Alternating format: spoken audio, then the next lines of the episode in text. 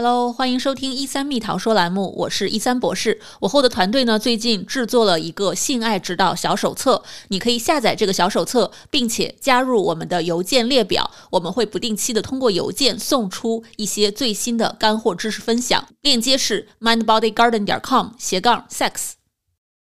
有的人兴奋的时候，特别想要把对方推倒，然后自己爽。还有一些人呢，在兴奋的时候，反而是想要把对方推倒，然后让对方去爽。不知道你在性爱当中有没有给予或者接受过口爱呢？如果你还以为口爱这种性爱方式只是为了接受那一方的愉悦感的话，你就大错特错了。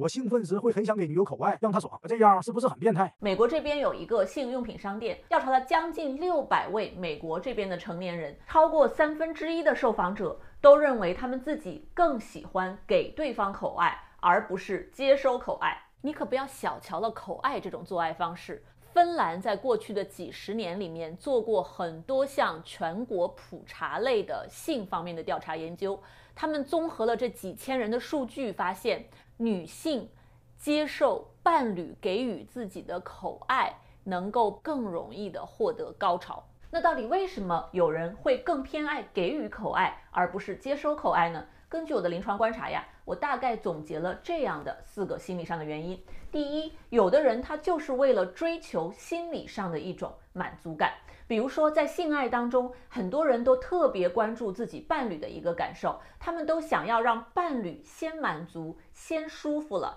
这样他们反而会被带动着唤起自己的一个性唤起和性愉悦，然后再来满足自己生理上的一个需求。所以呢，对这样的一群人来说，他们更重视性爱当中心理上的满足，然后才会去考虑自己生理上的满足。第二个原因呢，就是有些人会去追求自己口唇部分的一种快感，这个其实可以追溯到很久以前，心理学的元老之一弗洛伊德。简单来讲呢，就是如果我们在婴幼儿时期嘴巴的部分没有获得足够的满足感，那么在长大后就会有一种补偿性的行为，比如说啊，有些人就特别喜欢抽烟呀、咬口香糖呀、嘴里面含着对方的生殖器等等。但除此之外啊，还有一个生理学上的原因，就是我们的嘴部内部其实是遍布着非常多的敏感神经末梢的，所以其实刺激嘴部，比如说接吻啊、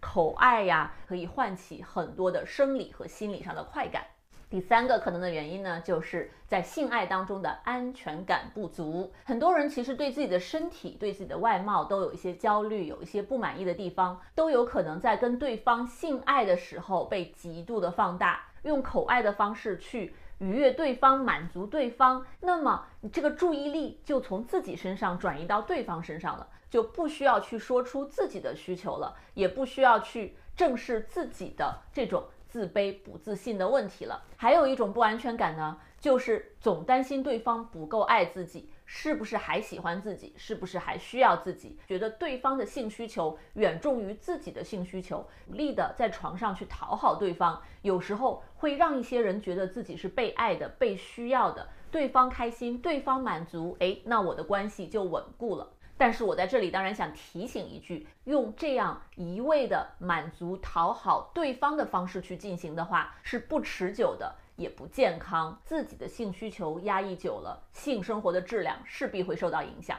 第四呢，就是在性爱当中追求一种控制感。其实啊，很多人都觉得在给对方口的过程中，看到对方这个情绪的起起伏伏，自己好像有一种。在控制对方的这种错觉，有很多人其实蛮喜欢这种感觉的。通过自己口爱的方式、方法和节奏去控制对方快感来临的快慢。其实看了这么多临床上的问题啊。我想强调的就是，我们一定不要急着给自己的性爱习惯贴标签，不要觉得，诶，我喜欢这样做，我喜欢那样做，好像周围没有人喜欢这样，那我是不是很奇怪？我是不是很变态？我们这种给自己贴的标签和这种自我否定，恰恰是造成我们性爱表现焦虑的元凶。所以，大家如果和对方的性爱不和谐，可以先问问自己。是不是有这样一些在脑袋里面转来转去的小焦虑、小担忧？